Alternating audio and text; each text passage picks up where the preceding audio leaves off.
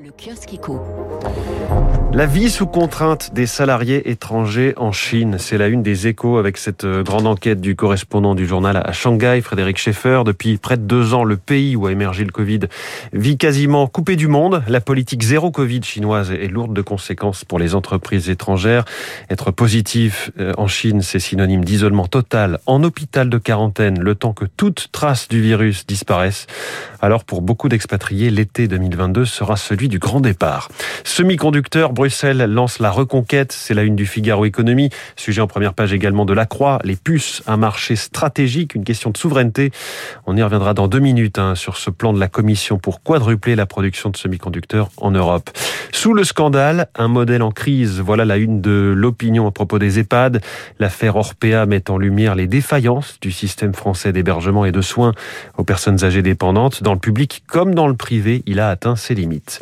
Dating, le poids lourd américain Bumble rachète le français Fruits.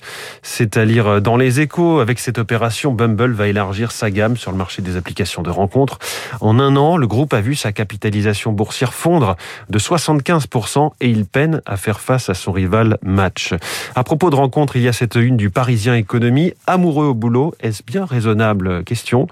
À quelques jours de la Saint-Valentin, 37% des Français déclarent avoir déjà eu des sentiments pour un collègue. 59% de ceux-là ont entamé une relation. Résultat donc euh, d'un sondage pour Page Group réalisé à l'occasion de la Saint-Valentin, c'est lundi prochain. Une situation à envisager avec prudence, selon le journal, qui gâche un peu la fête. On referme ce kiosque